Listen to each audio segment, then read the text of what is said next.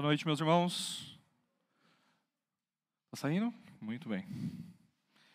Quero convidar todos a abrirem suas Bíblias lá em Lamentações 3. A gente vai dar sequência na nossa série Lamento, um olhar de esperança em meio à dor e ao sofrimento. Lamentações 3, do 27 ao 39. Você se considera uma pessoa paciente? Enquanto você vai procurando aí, você vai refletindo junto comigo. Você sabe esperar? Uh, a gente vive em uma sociedade né, imediatista, né, e cada vez mais somos incentivados a sermos apressados. É, não sei se essa geração é conhecida assim, mas eu acho que a minha é né, geração fast food. Né, e eu tenho certeza que o fast food não fez só a gente ganhar alguns quilinhos a mais né, mas fez a gente, de fato, nos tornarmos pessoas impacientes, afobadas, né, e por vezes até irrefletidas. Né, a gente não reflete naquilo que a gente está fazendo. A Andrea, essa semana, ela escreveu um devocional que foi publicado lá no Instagram do Alt e ela fez uma reflexão interessante, pensando em que ama, é, ser paciente é amar. Né, e ela falou algo ali que me chamou a atenção. Ela disse assim, ó, que não podemos esperar ser pacientes, por exemplo, quando alguém nos ofende, se não somos capazes de ouvir sequer um áudio que seja na velocidade que não seja. Espera eu vou ler de novo. Não podemos esperar ser pacientes, por exemplo, quando alguém nos ofende, se não somos capazes de ouvir sequer um áudio sem que seja na velocidade 2. Né, o WhatsApp colocou essa ferramenta, eu já fazia isso no YouTube, né, praticamente todo vídeo que eu assisto, assisto 2.0, a velocidade dobrada. Né, e agora a gente também tem áudios no YouTube, no WhatsApp, né, onde a gente pode acelerar. Uh, a gente não tem tempo né, para parar e ouvir uma pessoa. É, já parou para pensar na loucura de vida que nós estamos nos enfiando e a gente não está nem percebendo onde que isso pode é, parar? Né? A gente não consegue dar atenção para pessoas, a gente não consegue expressar a nossa paciência numa simples conversa num aplicativo. Né? Isso certamente só pode trazer situações trágicas. Né? Afinal, nós somos chamados para sermos pacientes, nós é, somos chamados para sermos longânimos. É assim que fala, né? É, faz parte do fruto do Espírito. Né? Esperar não é fácil né, sobretudo nos tempos que a gente vive. Quanto mais quando a espera, às vezes envolve algum tipo de sofrimento. É uma fase da minha vida crítica, dolorida, e eu tenho que esperar. Né, não é fácil ser paciente quando estamos sobre um período, por exemplo, de disciplina. Foi o que aconteceu com os nossos irmãos aqui, com ah, o povo de Judá, onde estavam sob a disciplina divina, tomando consciência disso, o profeta Jeremias, né, ele agora ele entende que precisamos ser pacientes. Né, nós precisamos aprender a esperar. E essa certamente é uma difícil espera. Nós estamos aí no terceiro, então, terceiro capítulo de Lamentações. Né, é um livro poético fora daqueles categorizados como livros sapienciais ou poéticos, né? Uh, Jó, Salmos, Provérbios, Eclesiastes, Cânticos dos Cânticos, acho que eu falei os cinco, né? Ou pensando por uma outra perspectiva, é um livro profético escrito numa forma uh, poética, né?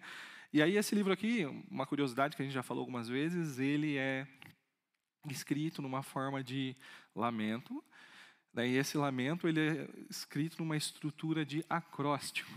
Né? Cada verso dessa poesia, desse lamento, começa com uma letra do alfabeto hebraico. É por isso que, se você olhar os capítulos 1 e 2, você vai ver que são 22 versículos. Né? Um para cada letra do alfabeto hebraico. Só que quando a gente chega aqui no capítulo 3, né, a gente não tem mais 22 capítulos, portanto que a gente ainda está no capítulo 3. Né, e nós encontramos então 66 versículos. Né, e nesses 66 versículos, nós ainda encontramos essa estrutura de acróstico, onde a cada três versos corresponde, então, iniciando, né, cada verso, cada três versos iniciando, então, com uma letra do alfabeto hebraico. Essa essa estrutura certamente ela serve, era uma ferramenta para a questão de memorização do texto para o judeu, mas também servia como um recurso literário de ênfase. Né? Então, quando a gente vê Jeremias usando a, estrutura de acróstico no seu lamento, basicamente ele quer enfatizar né, a profundidade do seu lamento, quanto era a dor então do povo.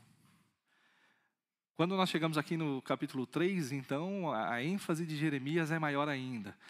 Né? Ele quer mostrar que, diante né, da profundidade do lamento, da dor, da disciplina de Deus, ainda assim há esperança né, tão grande quanto. E aqui, então, nós estamos no capítulo central né, aí de Lamentações de Jeremias. Não bastasse ser o capítulo 3, né? são dois para lá, dois para cá e o três no meio. Mas ainda assim ele faz questão de colocar toda essa ênfase aí por meio de, da repetição de três vezes aí no acróstico, né? Judá havia então deixado a aliança que tinha contraído com Deus. Deus levantou profetas para exortarem o povo. O povo não ouve e então agora Judá está provando da disciplina divina. ah, a situação de Judá era extremamente calamitosa. É, o Brasil ele nunca passou por uma grande guerra. Né? Não somos uma nação forjada por guerras. Graças a Deus por isso. Né? Nós sempre gozamos de períodos de paz. Mas isso, às vezes, faz a gente não, não ter tanta noção do quanto uma guerra causa uma situação terrível num país. Né, a gente vendo notícias, né, como está acontecendo lá no Afeganistão agora, né, uh, um país sobre total descontrole, né, um negócio que nos impressiona, que nos dói. Uh, e Judá estava passando por uma situação extremamente terrível. Eu confesso né, que eu nunca tinha, eu sabia da questão da, da, da da disciplina, da questão do exílio, né, da quebra da aliança, e aí então a consequência da disciplina divina. Mas ao estudar Lamentações foi a primeira vez que eu, assim, caiu minha ficha do quão dura uh, e é, inflexível é a vara de Deus. Por exemplo, o versículo 10 né, traz uma realidade que para mim é extremamente dolorida, do capítulo 4, tá? 10 do capítulo 4, que diz assim: Com as próprias mãos, mulheres bondosas cozinharam os seus próprios filhos, que se tornaram sua comida. Tem noção? Pior que isso, é que isso já tinha sido pré-anunciado para o povo. Eles sabiam que se caso eles tiver, quebrassem a aliança, que eles tinham contraído com Deus, eles iam chegar numa situação extremamente desesperadora. Né? Isso está lá em Deuteronômio 28. Deuteronômio 28, a partir do versículo 53. Vou ler rapidamente. Por causa do sofrimento que o seu inimigo lhes infligirá, uh, durante o cerco, vocês comerão o fruto do seu próprio ventre a carne dos filhos e as filhas que o Senhor, seu Deus, lhes deu. Né? Até mesmo o homem mais gentil e educado entre vocês não terá compaixão do seu irmão, da mulher que ama e dos filhos que sobreviverem. De modo que não dará nenhum deles nenhum pedaço da carne dos seus filhos que estiver comendo, pois nada lhe sobrará devido ao sofrimento que o seu inimigo lhes infligirá durante o cerco de todas as cidades. A mulher mais gentil e delicada entre vocês, tão delicada e gentil, não ousaria encostar o, uh, no chão a sola do pé, será mesquinha com o marido a quem ama e com o filho e com a filha, não lhes dando a placenta do ventre nem os filhos que gerar, pois a intenção dela é comê-los secretamente durante o cerco do sofrimento do seu inimigo, que seu inimigo infligirá a vocês uh, em suas cidades. Está conseguindo entender a dureza da vara de Deus? Então, quando a gente fala aqui que a situação de Judá era calamitosa, era, uma, era algo extremamente terrível, é porque era de fato mesmo algo extremamente terrível. Né, a cidade estava arrasada, a fome imperava, o povo se encontrava totalmente humilhado. Né, ao mesmo tempo, Jeremias, né, olhava tudo aqui ao seu redor, e aí então, por meio dos seus olhos e olhando da sua própria perspectiva, ele chega a uma conclusão: meu esplendor já se foi, bem como a minha, minha esperança no Senhor. Versículo 18 do capítulo 3. Nós, por nós mesmos, né, olhando somente a nossa volta, certamente nós chegaremos a essa mesma conclusão de Jeremias. Né, mas o profeta conhecia o Senhor, sabia que o Senhor era um Deus fiel, né, de amor leal, e que ele ainda poderia encontrar esperança. Né, e como o pastor Roni colocou lá como título da mensagem da semana passada, né, Jeremias, em meio à dor, estava ali encontrando uma aurora né, de esperança, apontando no horizonte da dor. É exatamente em meio a esse contexto, né, calamidade, escassez, fome, destruição, uma cidade arrasada, escravidão, né, mas ainda assim, agora se tornando consciente de que por nós mesmos somos miseráveis, né, e agora Jeremias olhando para Deus e vendo uma ponta, uma perspectiva onde é possível se encontrar esperança, né, é o contexto onde nós então encontramos o nosso texto de hoje. Né, e é a partir dele, né, a partir desse contexto, que nós então vamos ah, extrair as nossas lições de hoje. Vamos ler nosso texto, Lamentações 3, 27 a 39.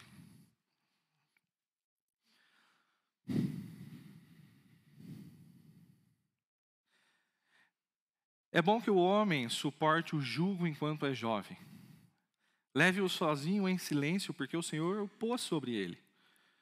Põe o teu rosto no pó. Talvez ainda haja esperança.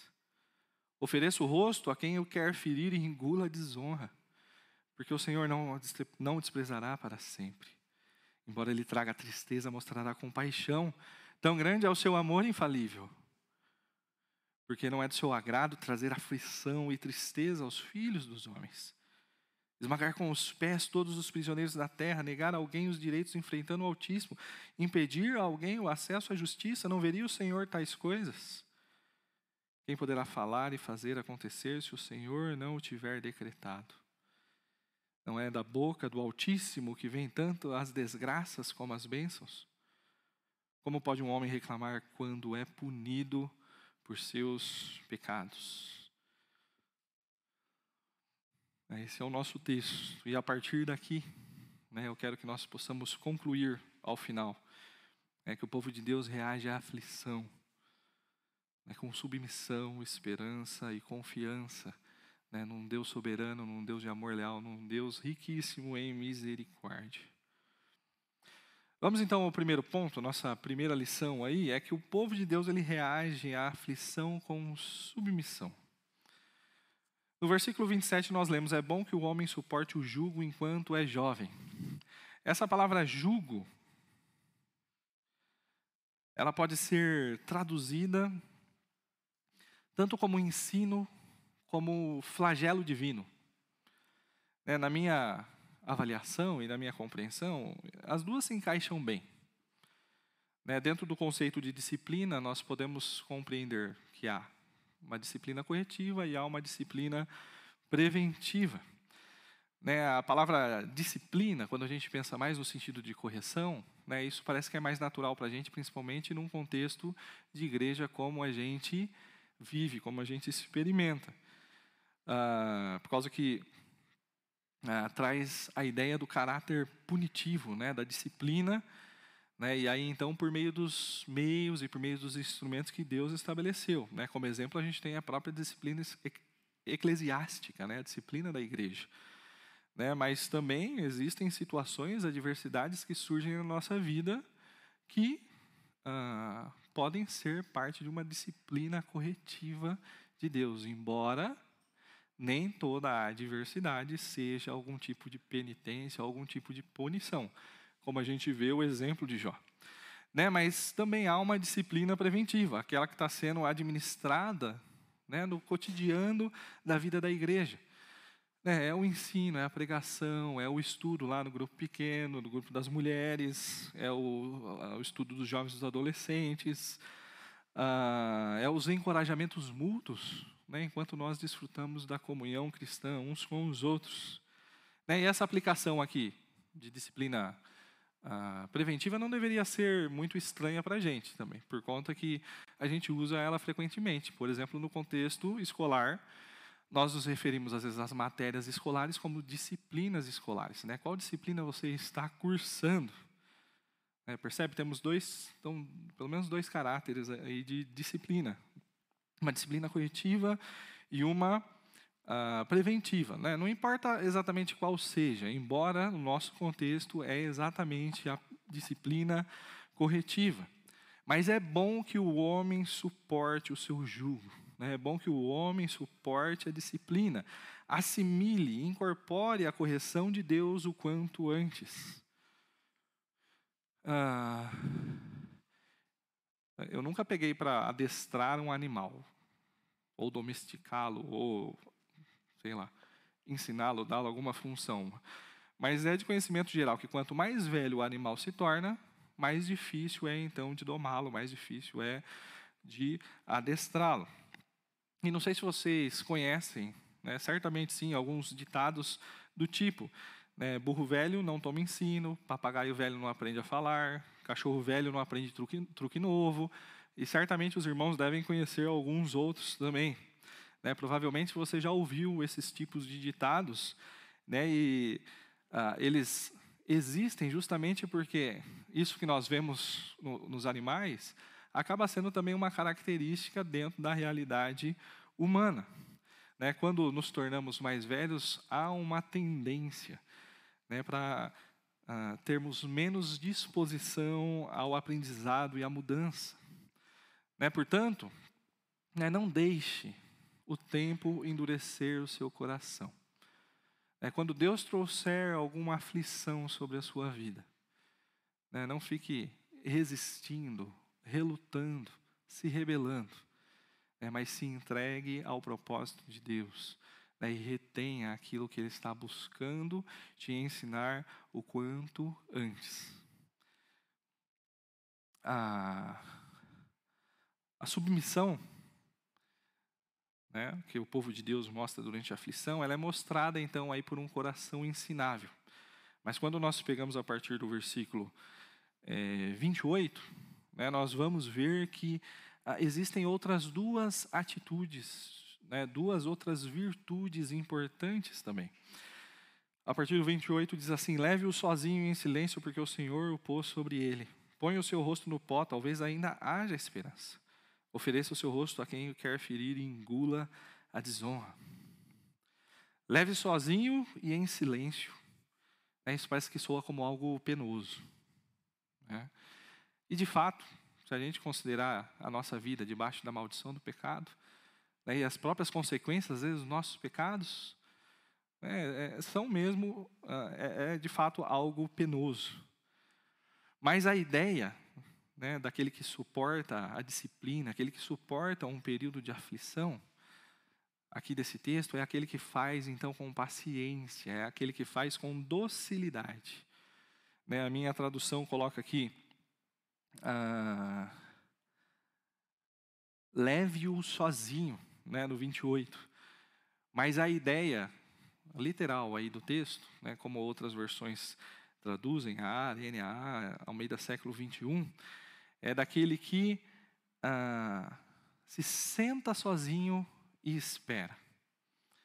Né, agora, quanto ao silêncio, o silêncio ele é fruto de um coração humilde, né, de um coração doce, que reconhece a sua pecaminosidade né, que não se rebela contra Deus, que não murmura, que não tem do que reclamar, não se queixa, né, não se revolta, mas simplesmente se silencia diante da, ação de Deus, daquilo que Deus está fazendo na sua vida e pacientemente, de maneira doce, espera. Né, e veja que essa paciência, essa docilidade, né, ela não é simplesmente do nada, ela tem uma fundamentação. Leve sozinho e em silêncio, porque o Senhor o pôs sobre ele. Né, o versículo 30, às vezes pode ser que dá uma ideia de uma certa passividade, né? ofereça o rosto ao quem, quem o quer ferir. Mas não é a ideia desse texto. A ideia principal não é uma passividade. Muito pelo contrário, a ideia do texto aqui é uma, uma confiança ativa, uma paciência ativa em Deus. Né? E aí, então, o que, que o versículo 30 está querendo nos dizer aqui é que nos lembrarmos, nos tornarmos conscientes da justiça de Deus.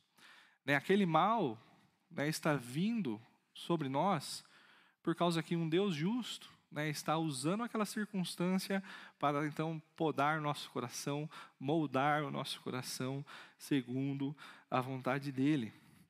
Né? Deus ele é justo né, e Deus disciplina. Né, e não coloca sobre nós carga maior do qual a gente possa suportar e nem carga que a gente não mereça. Ele dá exatamente a dose certa. Há um, um senhor na história da igreja que ele deu um bom exemplo sobre como reagir à aflição com submissão. E esse cara é Charles Randall Spurgeon. Você já ouviu falar dele, certamente. A gente fala um pouquinho dele aqui às vezes, né? Uh, Spurgeon teve um ministério muito profícuo, né? Ao ponto dele ficar marcado na história e ele ficar conhecido como o príncipe príncipe dos pregadores. Né, Spurgeon deixou como resultado né, da, da, da, sua obra, do seu ministério, né, uma coletânea de livros com seus sermões, impro, seus sermões impressos, né, sendo num total de 63 volumes de livros né, com seus sermões. Ah, essa coletânea né, dos sermões de, de Spurgeon né, dizem que há tantas palavras quanto na enciclopédia britânica. Né?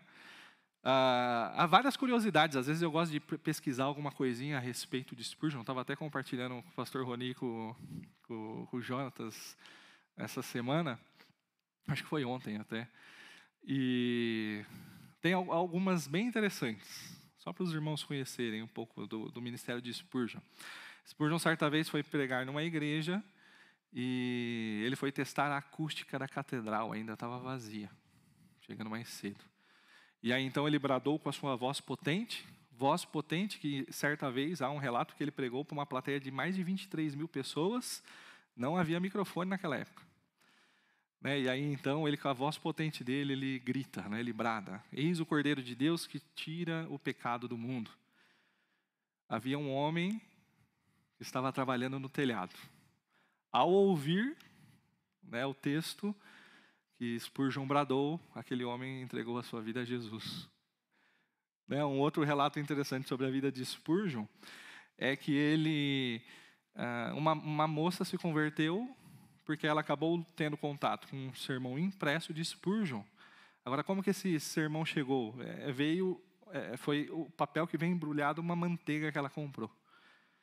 Ela pegou, parou para ler aquele sermão e ela então se converte. Tem algumas que parecem até um negócio mitológico às vezes, e essas é, são principalmente as que eu acho engraçadas. Né, tem uma que fala que Spurgeon, certa vez dormindo, enquanto sonhava, pregava. Na verdade, estava sonhando que estava pregando. A esposa acordada, ela começa a notar o que Spurgeon está falando e aí então ela pega, ele pega no outro dia cedo aquele sermão que a Susana, sua esposa, uh, redigiu e ele prega então na sua igreja. A gente conhece bastante essas historinhas de Spurgeon, né? Mas a gente não, é, muitos de nós, não sabemos que Spurgeon foi um cara, foi um homem que foi forjado pelo sofrimento. Como exemplo, né, Spurgeon era casado com Susana e a Susana sofria com dores crônicas, né, chegando ao ponto de ter de ficar em casa em repouso por 26 anos. Né, 26 anos sem poder, por exemplo, ir à igreja acompanhar o seu marido no seu ministério.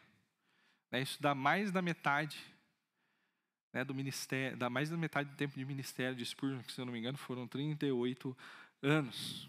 É, Spurgeon passou, né, enfrentou por diversas vezes depressões. Né, Spurgeon foi acometido por diversas doenças, como exemplo, gota, reumatismo, insuficiência renal crônica, uh, que era uma doença conhecida acho como a doença de Bright, alguma coisa assim. Né, e a experiência de Spurgeon com o sofrimento foi tamanha né, que ele chegou a dizer: ousa dizer que a maior bênção terrena que Deus pode dar a qualquer um de nós é a saúde, com exceção da doença. Se algum dos homens que eu conheço apenas fossem favorecidos com um mês de reumatismo, isso poderia, pela graça de Deus, amadurecê-lo maravilhosamente. É, Spurgeon foi um homem que se submeteu a todas as circunstâncias da qual Deus colocou sobre ele. Né, algumas eram como uma carga, um peso, um jugo.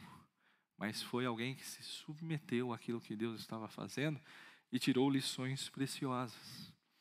É só mais uma frase curiosa aí que Spurgeon cunhou.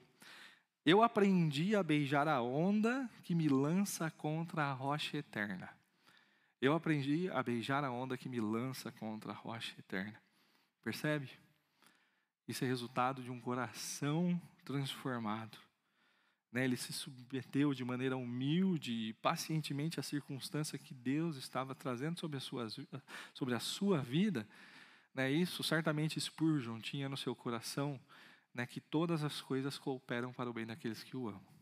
Spurgeon amou a Deus né, e soube tirar proveito, aprendeu, né, suportou o jugo né, que estava sob os seus ombros, né, em todas as oportunidades que Deus colocou. O povo de Deus reage à disciplina, à aflição, né, com submissão. Mas a esperança também, né, um coração esperançoso também é uma reação uh, esperada do povo de Deus. Versículo 31 diz assim: Porque o Senhor não o desprezará para sempre. O Senhor não o desprezará. Isso aqui para mim soou, né, uma maneira interessante. Diante do pecado de Judá, Deus os desprezou né, os abandonou à sua própria sorte, né, deixou-os colher aquilo que eles então tinham plantado, né, os deixou carentes, desfavorecidos de suas bênçãos. Né, Judá quebrou a aliança para com Deus. Né, se caso eles tivessem obedecido à aliança que Deus tinha, que, que eles tinham firmado com Deus, né, eles, eles experimentariam de paz, resumindo, paz, permanência e prosperidade. Mas em caso de desobediência, eles experimentariam guerras, exílio, escassez, né, uma situação de calamidade. Às vezes a gente olha para a situação de Judá e a gente tende a ser compassivo com o povo, né, e achar que Deus está sendo duro demais. Mas veja, Deus não agiu com crueldade. Né? Versículo 33, 33 fala, porque não é do agrado, do seu agrado trazer aflição e tristeza sobre os filhos do, dos homens. Mas o que, que o Senhor fez? Os entregou à sua própria malignidade, né? os desfavorecendo. Né? E a nossa realidade, se formos sinceros, né? é que sem as misericórdias de Deus, né? A nossa realidade ela é duríssima, né? ela é triste, é de verdade maligna. Mas veja, né? perceba, há uma esperança. O versículo 32 diz: Embora ele traga tristeza, mostrará compaixão, tão grande é o seu amor infalível. A esperança está baseada na certeza de que Deus não os desprezaria para sempre. Isso por causa da sua grande, né, da sua grande fidelidade, como nós vemos aí nos versículos 22 e 23 do mesmo capítulo. Né, haviam promessas que ainda deveriam ser cumpridas por meio do povo de Judá, e o povo sabia que o Deus que eles serviam era um Deus fiel, um Deus que jamais mentiria, né, e que teria certamente poder suficiente para levar o plano dele a cabo, a despeito das atitudes de Judá. Quando nós olhamos o versículo 32, aí né, fala que, embora traga tristeza, é, parece meio escandaloso isso, Deus trazer tristeza sobre nós. Mas é o que Deus faz às vezes, Deus traz tristeza sobre nós. Né, lembra da frase de Spurgeon que a gente acabou de ler? Né, dizendo que Saúde era a maior bênção que o homem podia ter logo depois da doença. Justamente porque nos períodos de sofrimento nós nos aproximamos de Deus de uma maneira uh, muito mais intensa e especial do que quando nós estamos uh, com bem-estar, né? justamente por conta do nosso coração enganoso, por conta do nosso coração perverso, por conta do nosso coração autossuficiente. Né? Isso é verdade, embora ah, algumas vezes, né, por disciplina mesmo, outras às vezes é simplesmente porque aprove a Deus a situação adversa vir sobre nós, né? Mas veja que ainda assim, Deus, quando Ele aflige o seu povo, os seus filhos, né, ainda assim Deus é compassivo.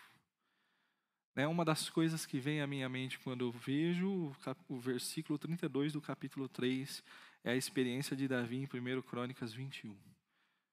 Após desobedecer a Deus, né, Deus sendo extremamente misericordioso já com Davi, dá a oportunidade dele escolher qual das três disciplinas, três opções de disciplinas, ele quer receber. Três anos de fome, três meses fugindo dos seus adversários, perseguido pela espada deles, ou três dias da espada do Senhor. Qual será que Davi escolheu? É, o 13 diz que ele escolheu cair nas mãos do Senhor, pois muitíssimas são as suas misericórdias. Deus é riquíssimo em suas misericórdias. É a mesma palavra aqui por mostrará compaixão. Ainda que Deus nos discipline, Ele dosará a sua disciplina ah, com o seu grande amor, com a sua misericórdia, com a sua compaixão. Né? A causa da misericórdia de Deus é o amor leal dele, que a gente encontra lá no versículo 22. Né? Graças ao grande amor do Senhor é que não somos consumidos, pois as suas misericórdias são inesgotáveis. Né? O versículo 32 aqui, quando a gente lê, é no mínimo uma repetição caso não seja uma aplicação, então, do versículo 22 e 23 na realidade, então, do povo de Judá. Né, o amor leal de Deus é a esperança de, então, encontrarem misericórdia.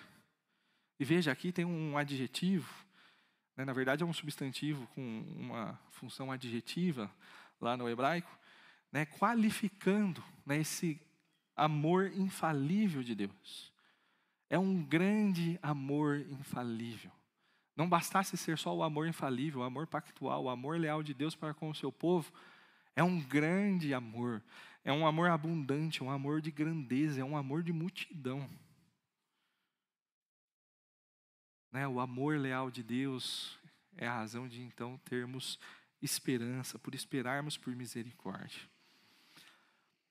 Versículos 33 a 36, porque não é do seu agrado trazer aflição e tristeza aos filhos dos homens esmagar, os, esmagar com os pés todos os prisioneiros da terra, negar a alguém os seus direitos enfrentando o Altíssimo, impedir a alguém o acesso à justiça, não veria o Senhor tais coisas?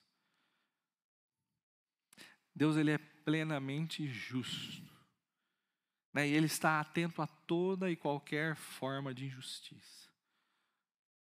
Abacuque fez esses tipos de questionamento né, em sua mente quando viu os babilônios começando a cercar a Judá. Como assim, Senhor?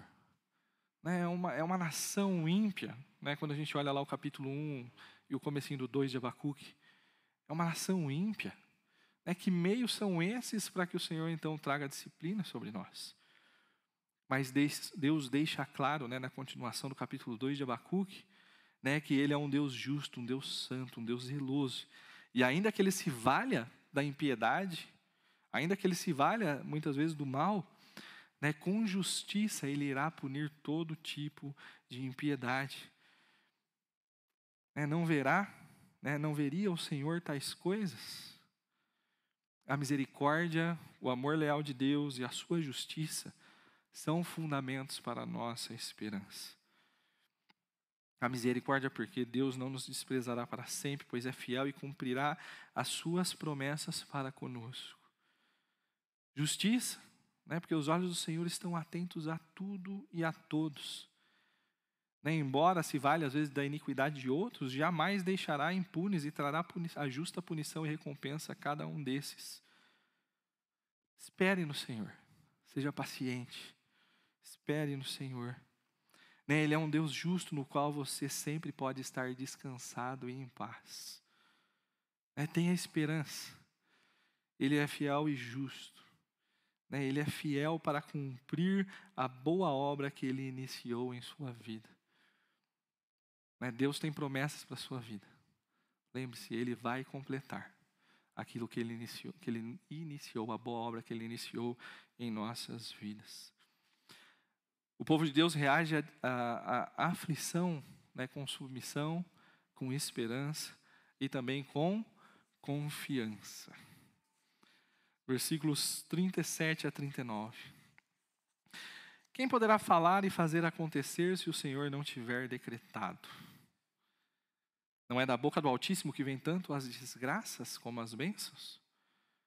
Como pode um homem reclamar quando é punido por seus pecados? Aqui,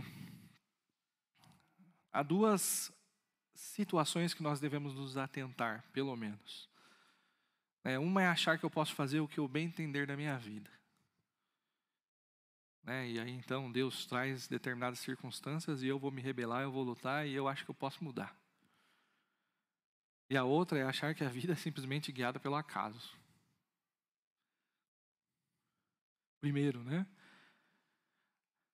Há uma expressão na língua inglesa, se eu não me engano, é da cultura americana, né, que chama, que é, a expressão é backseat, o pessoal que fala inglês aí, por favor, né, backseat driver, dirigir do banco de trás. Muitas vezes, né, nós fazemos os nossos planos à torto e à direita. Olhamos as circunstâncias, nós nos revoltamos, né, às vezes por conta de alguma adversidade, né, nós tentamos mudar então essa realidade a qualquer custo, ah, não damos o um mínimo para quais são os propósitos de Deus e qual o interesse dele ah, mediante aquela situação nas nossas vidas. Deus é soberano. Ele é o motorista das nossas vidas. Ele é quem está dirigindo as nossas vidas. O grande problema é que muitas vezes a gente do banco do passageiro quer assumir o volante.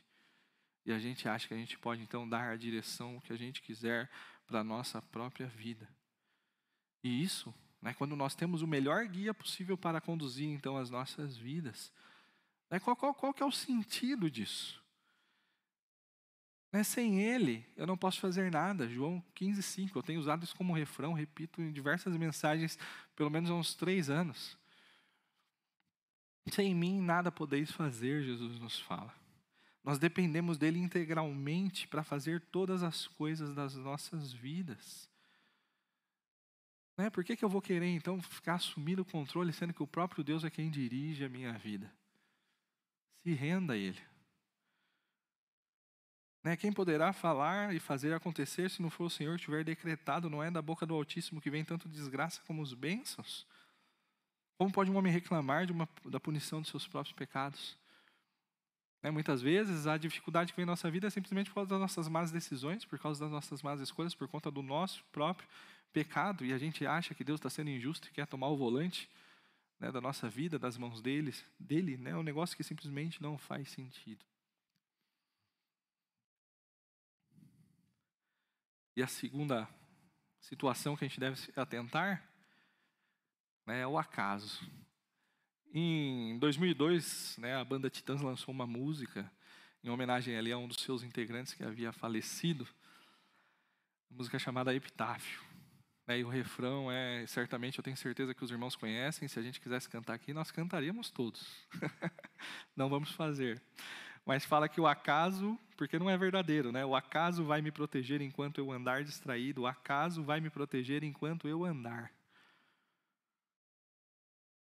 Baseado no nosso texto, né, veja, quem poderá falar e fazer acontecer se o Senhor não tiver decretado? Né, não é da boca do Altíssimo que vem tanto desgraças como bênçãos. Deixa eu te falar uma coisa. O acaso não existe. O acaso não existe. Nada acontece sem o aval de Deus. Tudo coopera para o seu supremo plano, para a sua própria glória. Né? Ele governa a história com o seu poder soberano, com a sua soberania, com o seu braço forte, segundo a, a sua própria sabedoria, para os caminhos que ele mesmo quer e para a sua própria glória.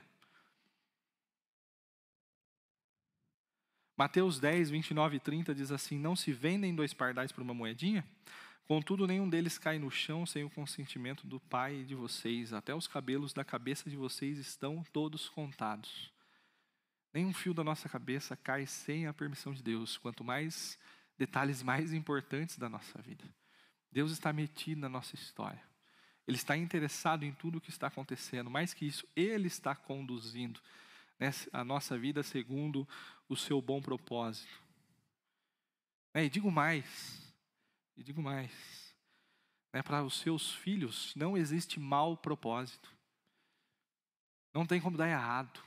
Não tem como dar errado. É, Tiago 1, 1, 2 e 4 diz: Meus irmãos, considerem motivo de grande alegria o fato de passarem por diversas provações Pois vocês sabem que a prova da sua fé produz perseverança, e a perseverança deve, ser, deve ter ação completa, a fim de que vocês sejam maduros, íntegros, sem lhes faltar coisa alguma. Né, as adversidades da nossa vida contribuem para a nossa maturidade. Romanos 8, a partir do 28. Sabemos que Deus age em todas as coisas para o bem daqueles que o amam, dos que foram chamados de acordo com o seu propósito, pois aqueles que de antemão conheceu, também os predestinou para serem conformes à imagem do seu filho, a fim de que ele seja o primogênito entre muitos irmãos. E aos que predestinou, também os chamou, aos que chamou, também justificou, os que, os que justificou, também glorificou. Nós seremos glorificados, nós chegaremos até o fim. Né? E todas as coisas, todas as circunstâncias, todo o jugo colocado sobre nós, tem o propósito de fazermos chegar até lá, até a imagem de Cristo. A resposta adequada, então, na aflição para os filhos de Deus é a confiança no Deus soberano.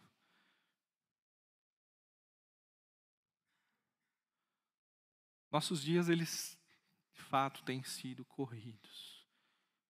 Não é mesmo? Você não concorda comigo? E a gente vê que a semana passou. Nós estávamos comentando na classe dos jovens, eu, o Thomas, e estava conversando com a André a semana passada o próprio mês de agosto, que é um mês que tem fama de passar devagar, voou. A gente não tem tempo para nada, né, e nos tornamos muitas vezes pessoas desatentas, pessoas ah, que, que, que, não prestam atenção nas coisas que Deus está querendo te ensinar. Né, e muitas vezes nos rebelamos, murmuramos, reclamamos, não sabemos, desaprendemos esperar. É como você tem reagido diante das aflições, das adversidades que Deus tem colocado na sua vida? É, você tem andado sem tempo para prestar atenção nas coisas que Deus quer te ensinar? É, quando o jugo é colocado sobre os seus ombros, né, você reclama, murmura, né, tenta tomar a direção da sua própria vida, né, se abate a tal ponto como se você não tivesse esperança né, se esquece de quem é que controla a sua vida. Não pode ser assim, meus irmãos. Não pode ser assim. Pois o povo de Deus reage às aflições com submissão, com esperança e confiança no Deus soberano, no Deus misericordioso, no Deus de grande amor leal. Né, e a minha oração, né, por mim e por você, é justamente essa em meio às crises da vida, né, sejam elas oriundas de disciplina corretiva, né, ou simplesmente oportunidades de praticar né, as disciplinas preventivas, né, que nós não encontremos em nosso coração a arrogância, né, o sentimento de independência, de autossuficiência, né, que nós não nos rebelemos nem murmuremos contra o Senhor, mas a todo instante sejamos submissos, esperançosos e confiantes no Deus soberano, que é riquíssimo em suas misericórdias. Amém?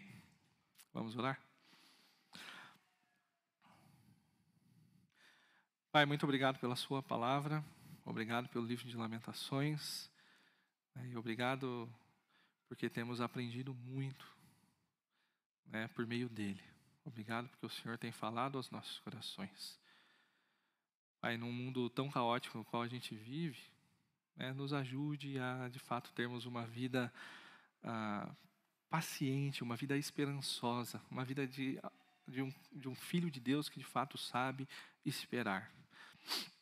E quando formos surpreendidos pelas aflições, né, ou muitas vezes recebermos a punição por conta do nosso pecado, né, a gente saiba tomar o nosso jugo e aprender rápido a lição que o Senhor quer nos ensinar, sermos restaurados né, e conformados à Sua imagem, sermos santificados, purificados, né, que possamos aprender a sermos submissos, né, conservarmos um coração esperançoso num Deus que é riquíssimo em misericórdia, um Deus que tem um grande amor para, o seu, para com o seu povo.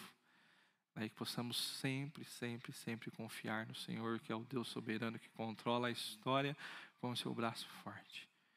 Que essas verdades fiquem gra gravadas, gravadas no nosso coração, a fim de produzir bons frutos. Por favor, meu Pai. Em nome de Jesus, amém.